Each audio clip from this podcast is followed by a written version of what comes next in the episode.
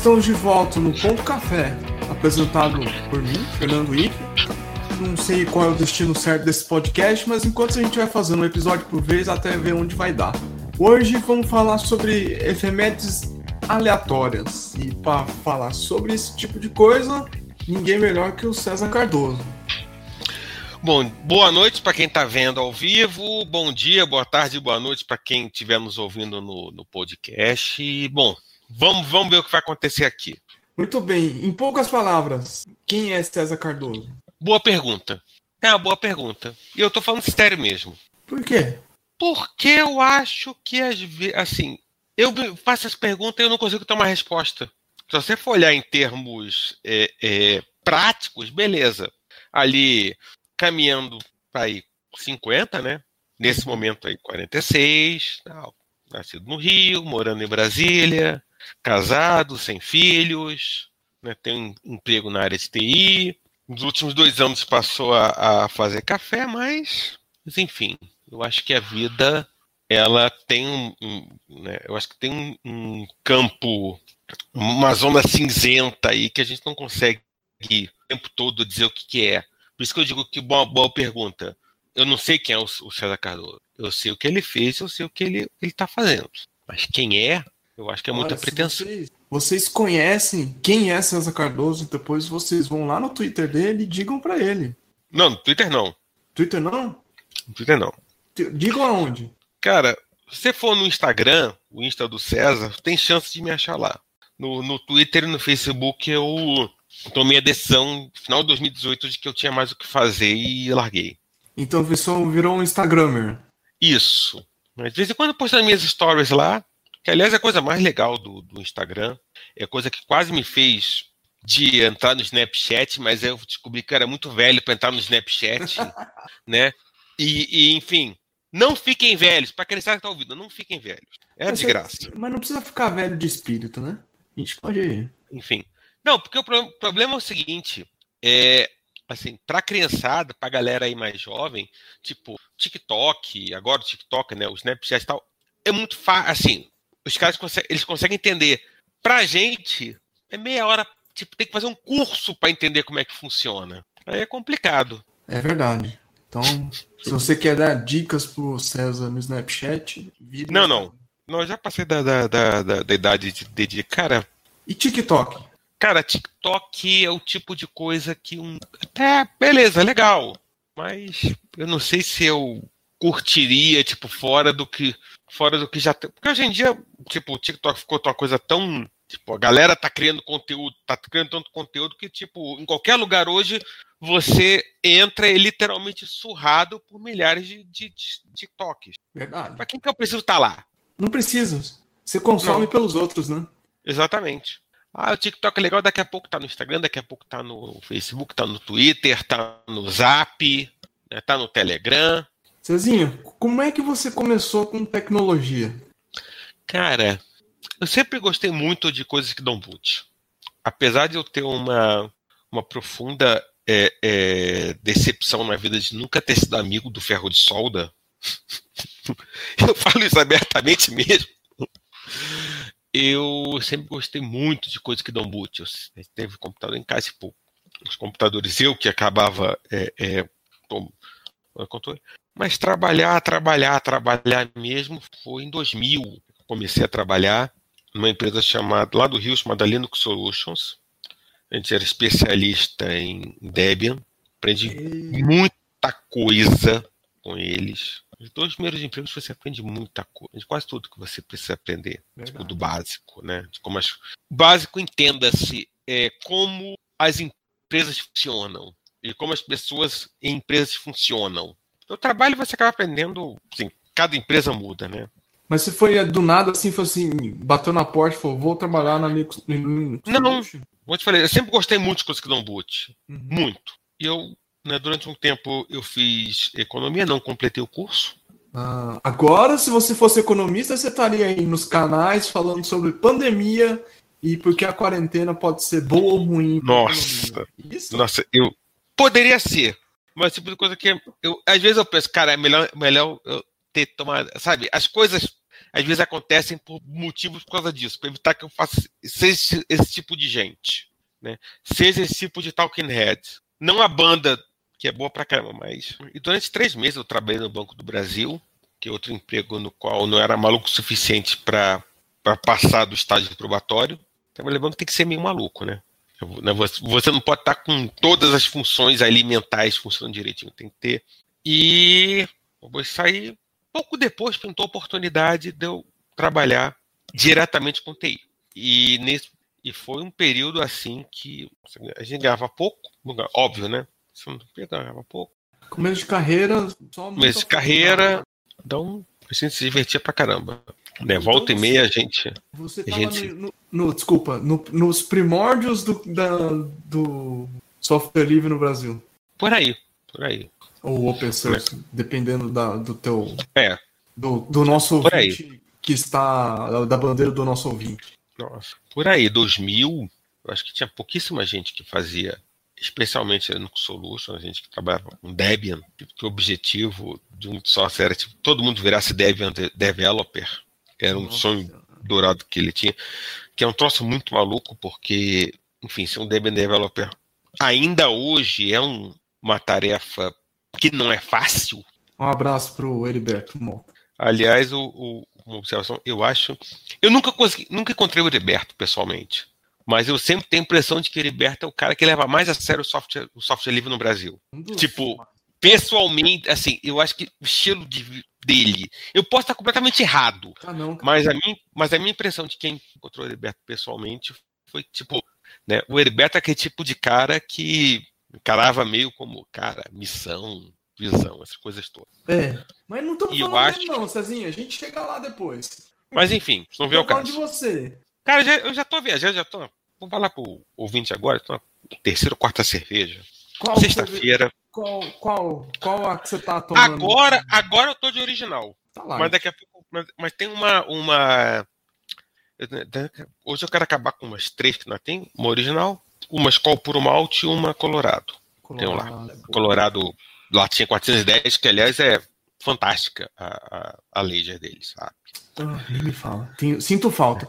E como é que você foi parar em Brasília mexendo com essas coisas aí? Cara, eu estava trabalhando em outro lugar que eu tenho muita gratidão por eles, que é o pessoal da OpenIT, que eu aprendi a trabalhar com BSD, não precisa de FreeBSD. Uau! E um belo dia, um dia de setembro de 2003, eu estava caminhando, recebi uma ligação. César, você conhece alguém que poderia ir para Brasília para trabalhar lá com software livre, não sei, não sei aonde? Vou ver. Eu pensei, fui, fui para casa, pensei muito, pensei muito. No dia seguinte eu peguei de, de volta. Ó, oh, é a pessoa, sou eu. Ah, beleza, faz o seguinte, daqui a 10 dias você tem que se apresentar. Oi, assim? Assim, cara, cara chato? Foi assim, foi assim. Dez dias tem que se apresentar. Coisas mais loucas. Em dez dias eu tive que fazer o meu distrato, eu tive que organizar umas trouxinhas, eu tive que comprar uma passagem de avião. Em 2003 era muito mais caro. Eu tive que voar para Brasília.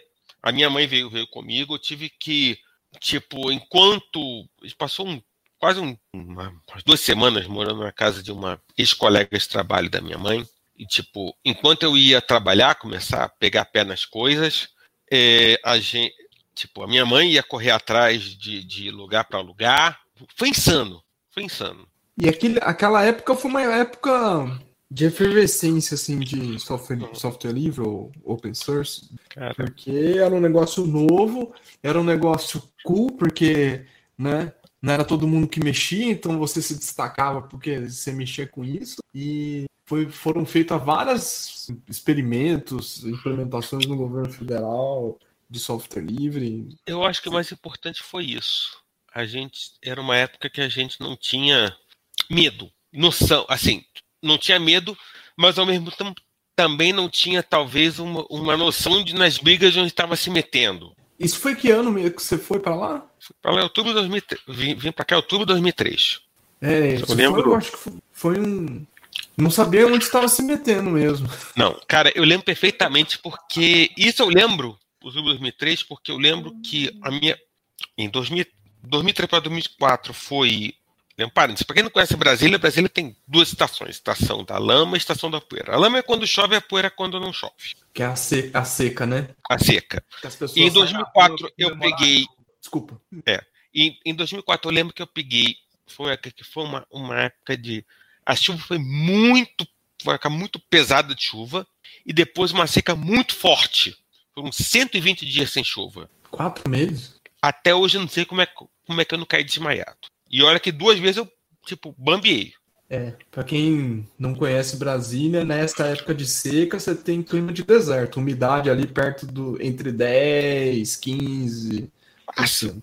E enfim, mas voltando a, a saindo de coisas interessantes para o nosso ouvinte, eu acho que a gente não, não tinha medo de, de encarar certas, certas brigas. Eu, eu acho que, por exemplo, as figuras como o, o Sérgio Amadeu tinham uma, uma uma fome, fome de mudar as coisas e, e, e, uma vontade de encarar brigas é, que ninguém tinha encarado dentro do governo, que é basicamente na época do, do governo anterior, governo Fernando Henrique, a informática sido terceirizada.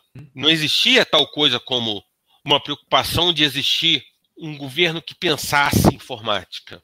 Essa TI. a, a, famosa, as famosa máfia das polis, né? Ah. controlavam toda a terceirização no governo federal. Era tudo terceirizado, né?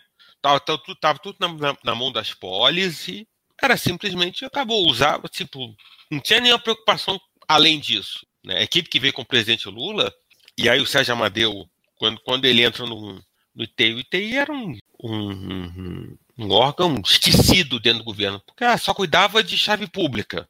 O Sérgio Amadeu, apesar de ter feito pouquíssimo pela parte de, de chave pública, tanto é que, enfim, todo mundo que passou pelo IT até hoje ninguém conseguiu fazer com que as chaves públicas do ICP Brasil entrassem dentro dos browsers, mas isso é outra conversa. Mas o, mas o Sérgio tinha uma, uma visão de como ele queria, né, de como, como ele queria andar. E isso contra a favor. Sim, quando você tem uma visão muito forte, mesmo que você seja contra ou seja a favor, você não consegue fugir, fugir, da discussão que essa visão muito forte sobre o que tem que acontecer, ela, ela, ela impõe.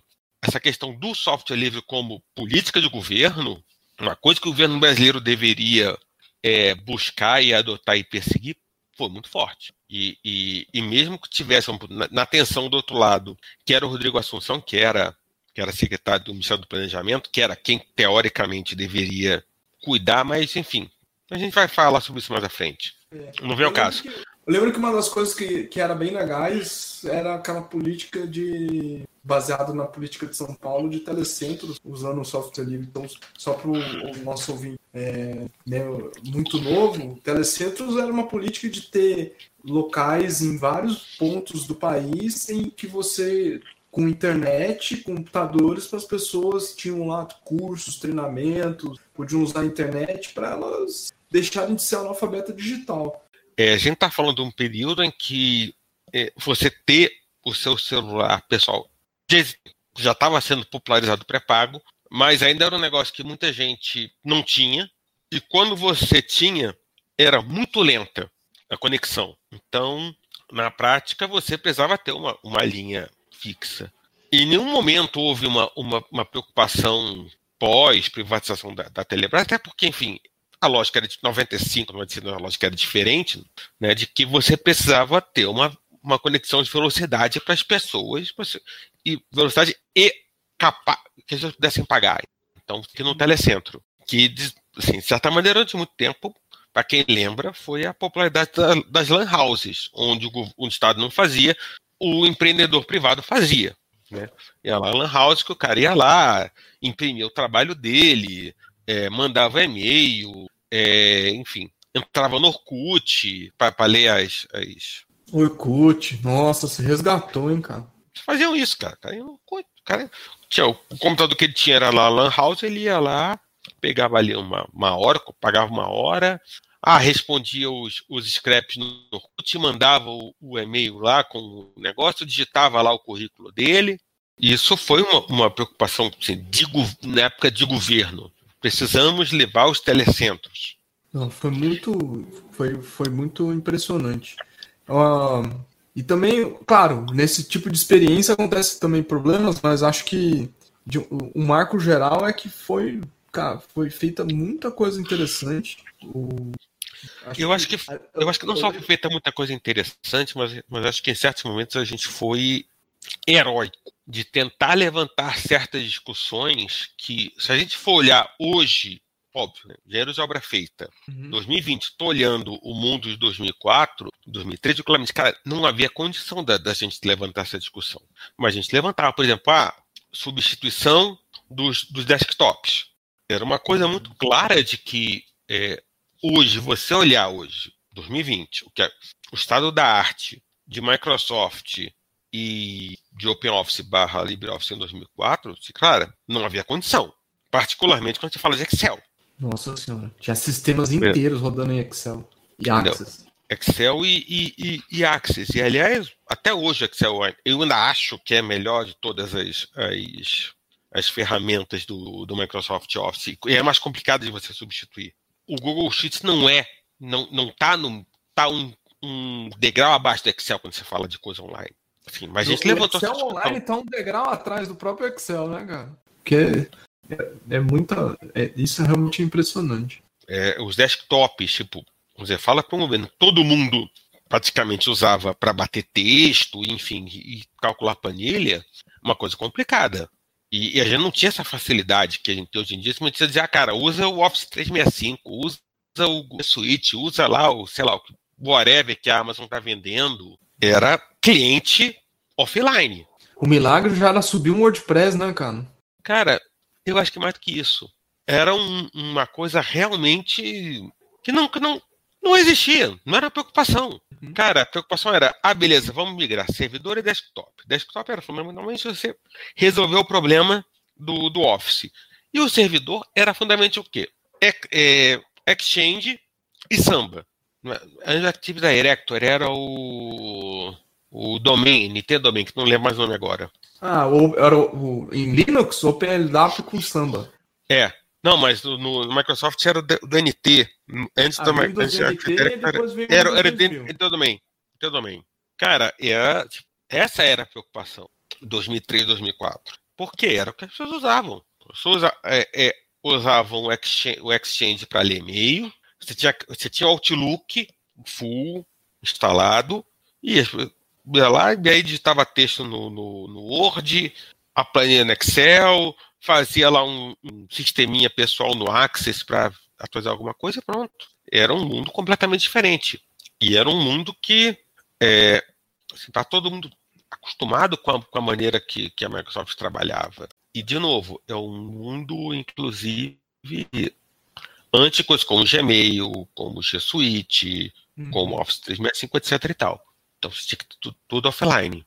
Tipo, ninguém lia Outlook Web Access, porque aquilo era horroroso. Aquilo era medonho. Era horrível. Ainda bem que se vocês não usaram, vocês são felizes. Entendeu? Mas tipo, tinha várias. Eu lembro de implementações de clone, lembro de, de outras coisas, algumas tentativas, tipo, de criar software mesmo, como o Cacique é, que foram coisas assim bem interessantes, até o portal do software público, iniciativas assim que hoje eu acho que não existem mais. É, como é que você vê ao longo dos anos, então 2004 até 2012 mais ou menos, ou um pouco depois, essas coisas começaram a, a minguar, né?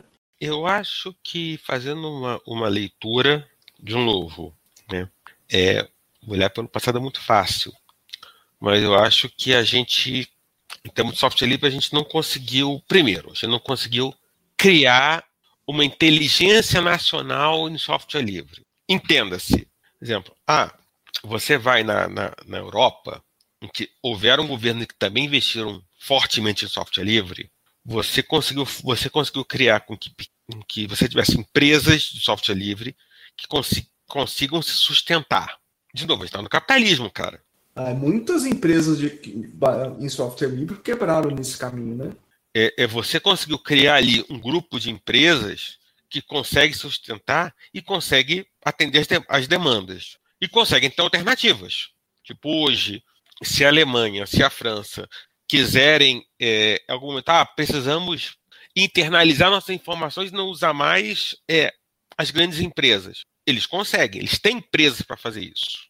Eu acho que a gente não conseguiu.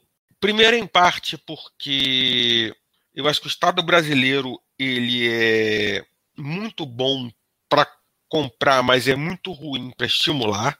Então é muito fácil o Estado brasileiro comprar uma solução pronta, mas é muito difícil o Estado brasileiro é, estimular que alguém monte uma solução para ele comprar lá na frente. E tem, e como resultado disso, e quando se fala em, em, em Estado essencial, você não conseguiu montar uma massa, inclusive de lobistas, para su, é, sustentar esse movimento software livre dentro do governo quando, em algum momento, é, né, né começou a perder energia.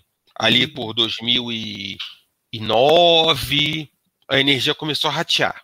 Né? Claramente, começou a ficar cansadas de brigar, etc. e tal.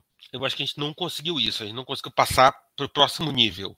É, isso é um reflexo também não só de tecnologia, mas em outras áreas de, da própria economia. O, como, como você vê essa reviravolta assim da Microsoft, né? Porque naquela época no software livre, quando o software livre era no governo federal, cara, era brigas fraticidas com eles. E aí agora eles viraram brothers, chegados, amigos. Como você vê isso?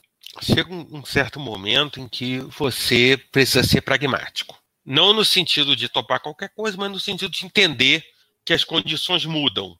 E eu acho que hoje está muito claro que as condições mudaram. Tipo, eu nesse momento eu vou criar uma polêmica. Eu tenho a impressão de que a migração seria muito mais fácil se nós tivéssemos à nossa disposição um conjunto de é, o conjunto de nuvens públicas que a gente tem hoje. Por quê? Por quê? É, uma coisa é você, beleza, eu vou migrar do Exchange. Vou, vou colocar ali um servidor IMAP com, sei lá, um e-mail ou um Expresso. Ah, eu vou migrar o meu, o meu portal que está em ASP para, né, para um clone quando você tem o teu, é, é, o teu data center, e os data centers do governo naquela época eram basicamente computadores empilhados, isso significa o seguinte, cara, eu preciso ter um, um recurso, eu vou ter que alocar um recurso a mais para. É, é, porque eu vou ter que passar esse cara que está aqui para o clone, e depois eu vou ter que desmobilizar essa máquina e devolver esse cara.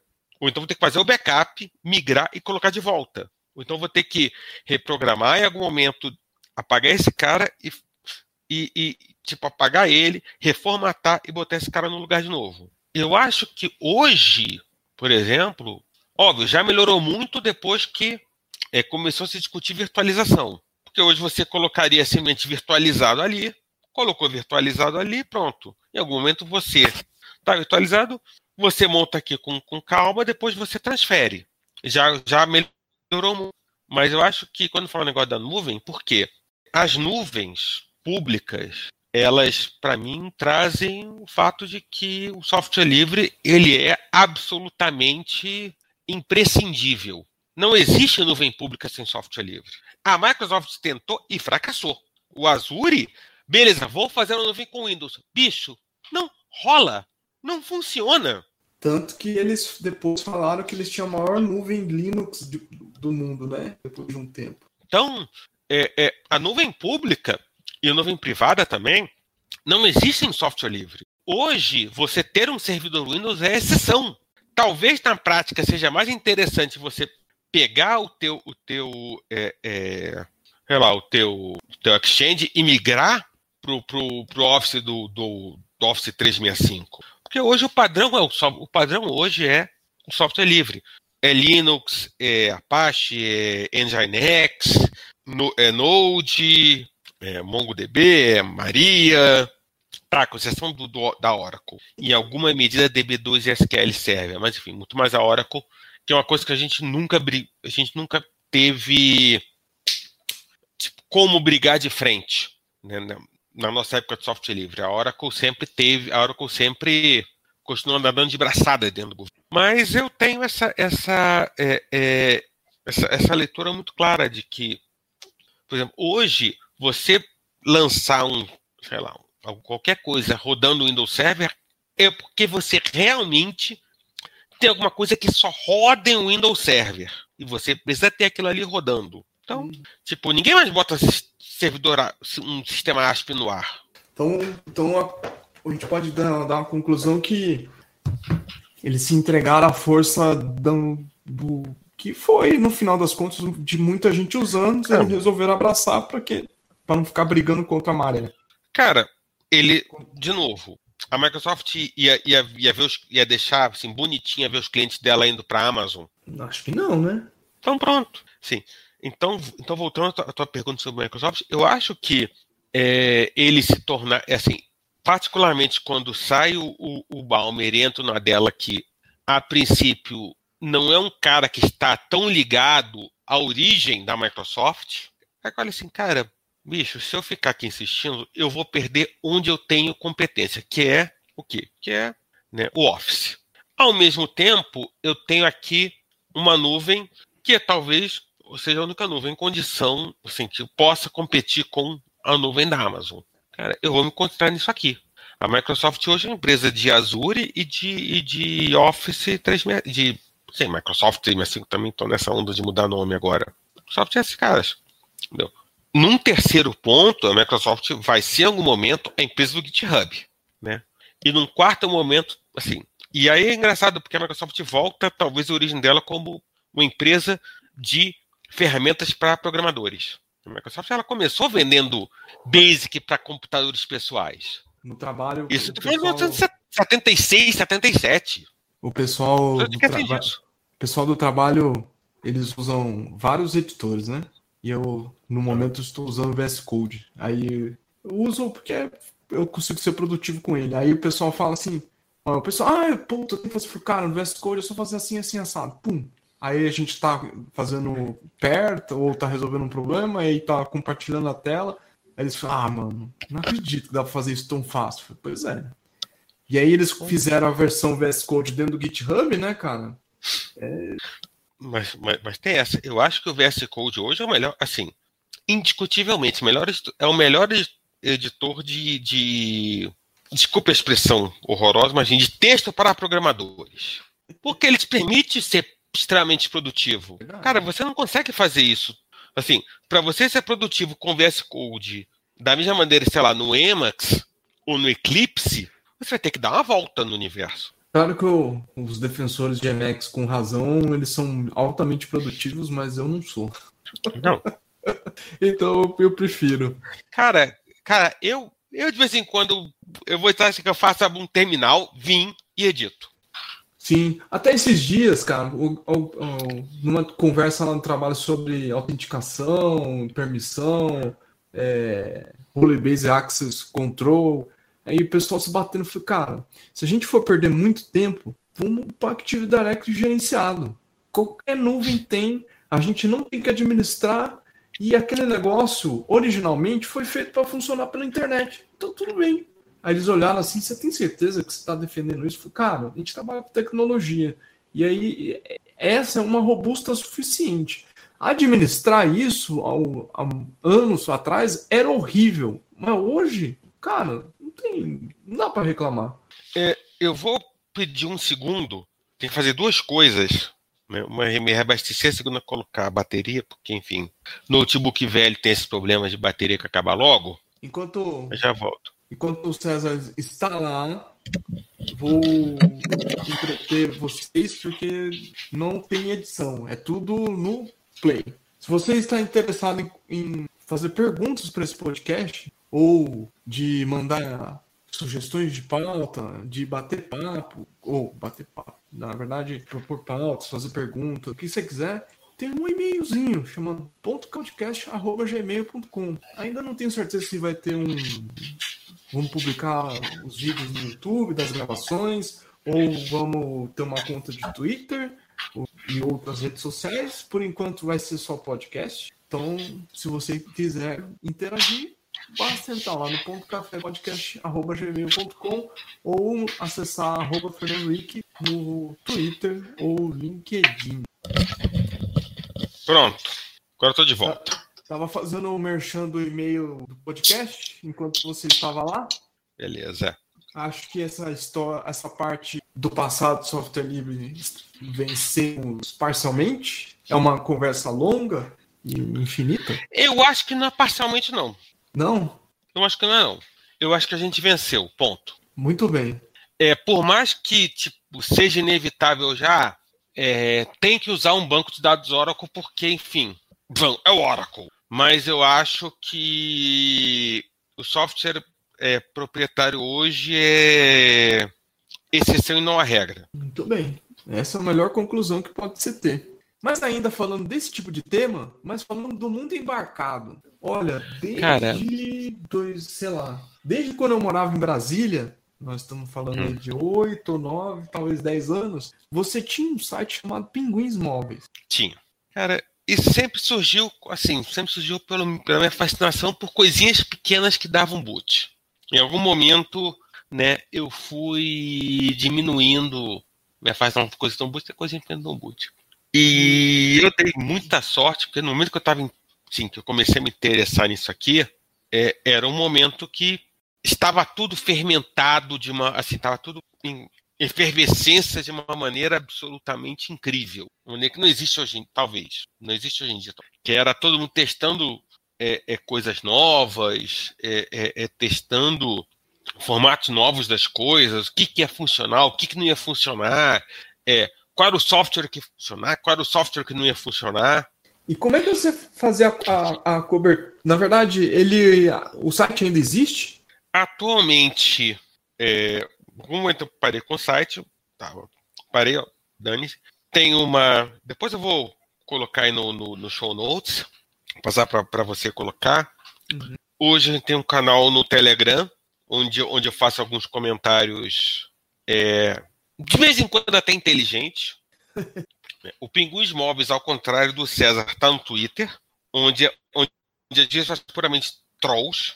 E a gente tem uma, uma newsletter que uma vez por semana eu junto ali alguns, é, alguns temas que eu, que eu considero que vale a pena ser comentado e, e, e comento. Inclusive, talvez a minha última grande mudança foi quando eu parti para a newsletter, que é uma coisa que eu gosto muito de fazer. Eu acho que fico muito feliz, inclusive, quando voltou a newsletter a ser uma coisa relevante.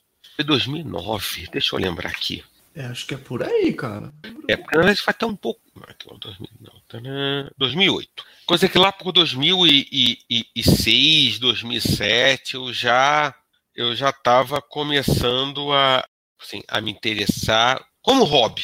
Né? O Pinguins Móveis sempre foi tipo aquele hobby que eu né, sempre eh, deixei nesses últimos 12, 13 anos. E nesse, nesse processo você deve ter visto o, o, o surgimento do Android. A, Nossa, a, eu, eu vi de tudo. Fragmentação da plataforma, aí o processo de consolidação. É, Para você, quem é a maior, tirando o Google especificamente, porque foi que criou, mas hum. quem é a maior empresa de, de uh, smartphone ou dispositivos móveis baseados em Android? Samsung. Eu acho que, inclusive, a Samsung é muito interessante. A Samsung, ela, ela, ela sempre foi uma, uma segunda ou terceira colocada. Olha lá, sempre esteve ali no bolo na época dos, dos, dos né, telefones clássicos ela nunca conseguiu grandes coisas, talvez, no, no, no, Windows Phone, nunca conseguiu grandes coisas quando ela quando fez Symbian. Ao mesmo, e, e ela conseguiu, talvez, ali o primeiro Android que as pessoas começaram a levar a sério. Foi o Galaxy S2, entendeu? que foi talvez a primeira vez que eu dizendo, pô, eu posso ter um smartphone que não é iPhone e que me dá algo muito pare... dá algo parecido, não igual, mas algo parecido.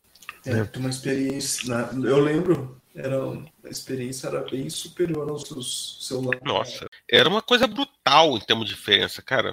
E eu, meu primeiro Android foi importado o, o, o T-Mobile G1.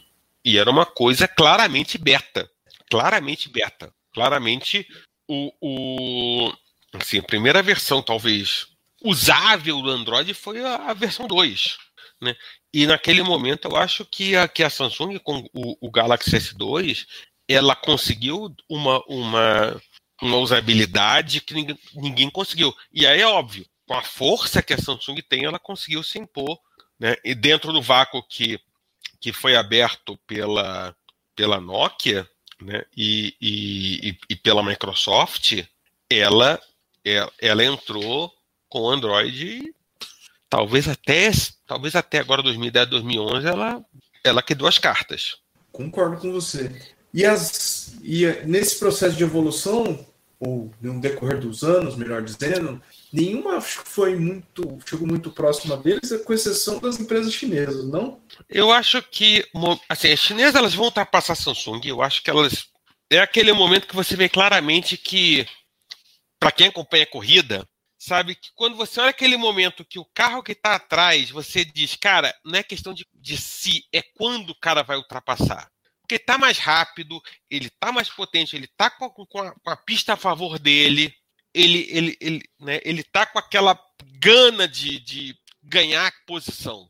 E, e para você, qual, qual da, eu, eu não sou especialista na, nessa área, você manja muito mais do que eu. É, qual deles você acha que é que se destaca mais, assim, que pode concorrer diretamente com a Sony ou ultrapassar eles? Qual seria a sua aposta? Há 15 meses atrás, eu, diria, eu cravaria para você. A, a Huawei vai ultrapassar, mas não são 15 meses atrás. Hoje eu acho, eu acho que está muito mais, é, a coisa está muito mais confusa. Ainda não apareceu alguém que vá liderar claramente essa, essa, essa, invasão chinesa eu não consigo ver. Mas, enfim, se, se não houvesse a ordem, é, o, o decreto do, do, Trump ano passado de colocar a, a, a Huawei na, na anti-list, a Huawei já estaria na frente. Assim. Você acha que, que a Huawei se, se tornaria maior do que a, a Apple? É aquilo que eu comentei com você até antes da gente começar a gravação. Eu acho que o, que o tamanho que a Apple tem e, a relev, assim, e o que a Apple conseguiu fazer durante ali cinco anos, de 2008 a 2013, em que claramente a Apple liderou o mercado, eu acho que ninguém vai conseguir fazer, porque, primeiro, ninguém tem, como a Apple tem, né, um, um conjunto fechado de hardware e software. É, segundo, eu acho que a, a, essa liderança que a Apple conseguiu, ela não ninguém vai conseguir repetir porque isso envolve, inclusive, ter uma, uma influência sobre a maneira que os outros desenham os, os aparelhos que ninguém tem. E quando eu falo influência, por exemplo, é tablet. Claramente o iPad é líder, ponto. No, no entanto, é, a influência do, da, da, linha Surface da Microsoft, ela talvez seja até maior do que o, do que o, do, do que o iPad. Porque a, porque a Microsoft disse claramente, cara, eu posso pegar um tablet e eu posso fazer com que esse tablet seja produtivo, coisa que a Apple em nenhum momento conseguiu fazer. Se a Apple hoje é, ela, ela, consegue, ela diz para mim, pô, o iPad Pro novo substitui o, o, o, MacBook, coisa que eu discordo, mas consegue dizer isso porque, porque apesar de ter vendido pouco, o, o, o Surface tem uma influência enorme Quer dizer, cara, eu posso pegar um tablet, eu posso fazer com que esse tablet substitua um. A gente não, conheço pessoas que usam, desculpa, um notebook. Que usam o Surface para trabalhar e, cara, é impressionante. E no iPad você ainda hoje apanha. Então, é isso, tipo, não é simplesmente a liderança, é a liderança e a influência. Eu acho que a influência da Apple acaba, começa a acabar, quando a, quando a, a Samsung lança o Galaxy Note. Porque o Galaxy Note é uma coisa muito clara. Tipo, cara, eu posso ter um telefone com uma tela gigantesca e as pessoas vão comprar. Por quê? Porque você tem mais espaço. O primeiro iPad tem tela, o primeiro iPhone tem tela de 3 polegadas e meio. Cara, 3 polegadas e meio, você não compra nada com 3 polegadas e meio de tela hoje em dia. Mas estava lá. Eu lembro, cara, Note chegou com tela de 5, qualquer coisa. Oh, chegou com canetinha que tinha sido banida. Dizendo, não, cara, ah, beleza, não, não, não é a tua maneira de trabalhar com, com o sistema, mas é a tua maneira de, sei lá, você vai fazer um desenho, você desenha ali, você vai é, marcar alguma coisa para mandar para alguém. Essa coisa. E aí eu acho assim, nesse momento a, Apple perde a liderança e assim, perde a influência. A liderança perdeu depois, mas a influência acabou ali, porque eu acho que é 2011 o, primeiro Note. E, e, diz claramente isso, cara, espaço. Tanto é que hoje em dia, cada vez menos, cada vez mais, estão colocando telas maiores em, em telefones menores. Honestamente, quem é que voltou para uma tela de 4 polegadas? Ninguém, ponto. Muito bem, respondido. E a gente está quase perto do final, mas te, acho que dá para fazer duas. Mas a gente avançar mais duas, dois pontos, ou três. É... E o Fúcia? Nem se pronunciar. Cara, eu continuo, eu, eu, eu continuo achando que é que é naquelas coisas do Google, né? O Google ele testa muita coisa, o que o que colar colou. Uhum. O Fux eu acho, eu continuo achando que essa coisa do se colar colou.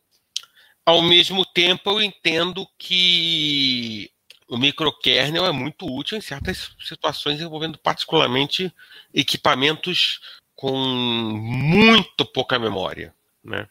Uhum. É, eu acho que Linux tem um, um, um, problema com equipamentos com pouca memória porque é primeiro você gerar um kernel principalmente é complicado. Segundo, por menor que você faça o kernel acaba sendo muito muito grande e você tem que rodar a tua aplicação. Disclaimer. Eu continuo achando que microkernel é quase uma masturbação acadêmica, sem, sem muita base na prática, mas eu acho que para equipamentos que com lições severas de memória, e aí eu estou falando, por exemplo, ah, lâmpada inteligente, é, interruptor, é, equipamento, é, controle de, de temperatura em som de fábrica, que você não pode ter muita coisa ali porque o espaço é diminuto, eu acho que compensa. Assim, essa exploração de, de microkernel. Muito que bem. não nos ouça a galera de Mac, etc e tal. GNU Hurd. Se é que tem alguém que ainda leva GNU Hurd a sério, né? Sei lá se tem. Eu ando por fora de certas tretas, cara. É, não, não posso responder por isso também. César, a gente tem que começar a finalizar. Você falou que há uns dois anos atrás tomou gosto em fazer cafés. Pois é eu sempre fui daqueles que bebia café quase que por obrigação. E aí, rapidamente, um belo dia eu dei um susto na minha esposa, baixei o hospital, e aí disse, ó, oh, você tem que emagrecer. E aí, na minha, é, minha dieta, começou com chá, e eu disse, ó, oh, pode beber café agora. Dessa maneira. E, cara, eu tinha uma máquina, até hoje tem uma máquina aqui em casa, aperta lá o botão, mas eu pensei, não, cara, tá aí, aprender a fazer um pouquinho de café, né? E aí, me lasquei qual você, como é que você faz sua, sua compra? Manda moer? Cara, eu agora eu tenho um moedor em casa.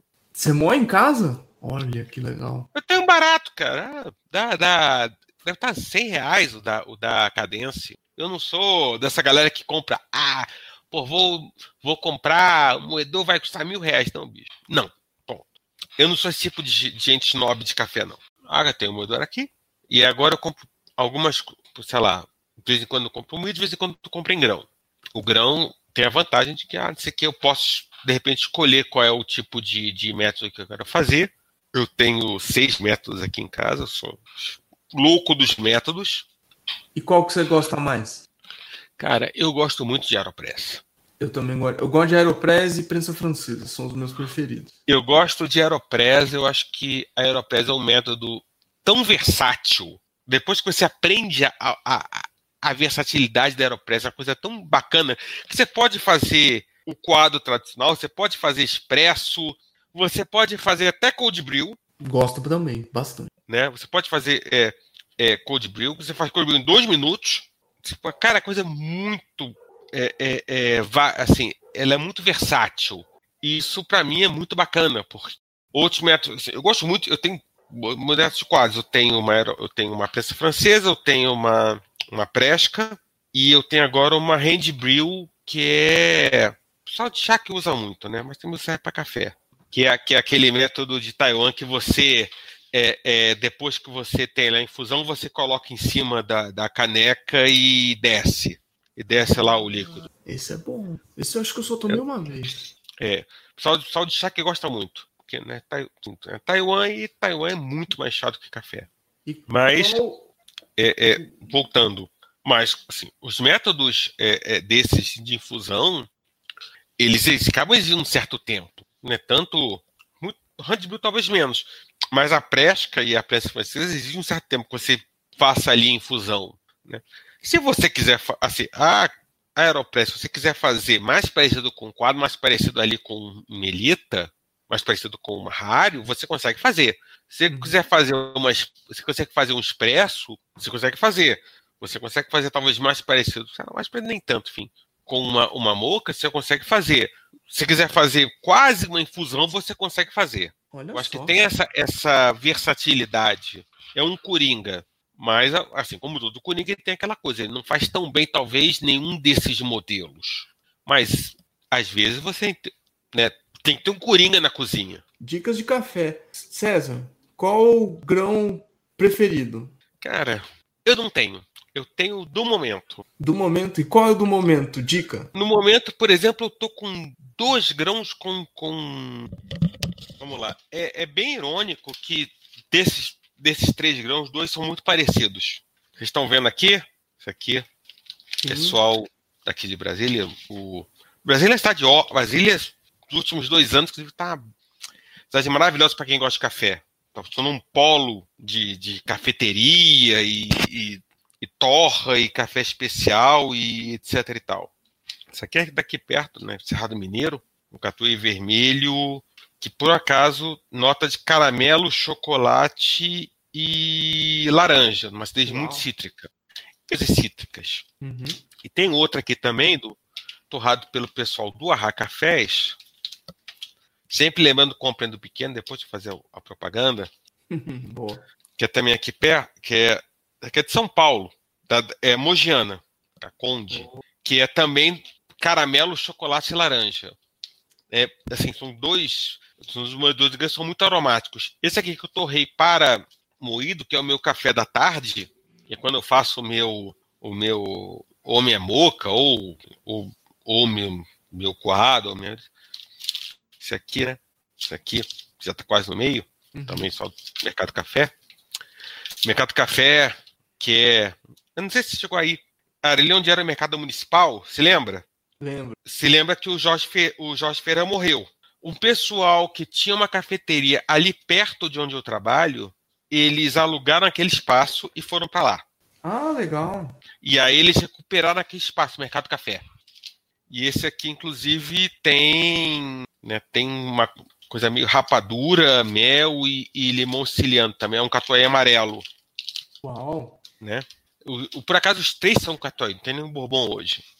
E, sim, eu gosto muito de coisas cítricas, mas depende muito também do, do, do, do, meu humor, do momento, de como tá o período, essas coisas todas. Eu não tenho talvez um grão, ó, eu compro só esse grão.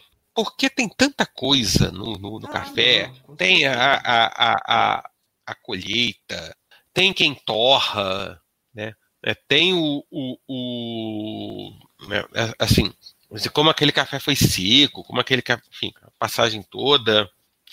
Enfim, eu andei demais com mousse. Um abraço. Muito bem.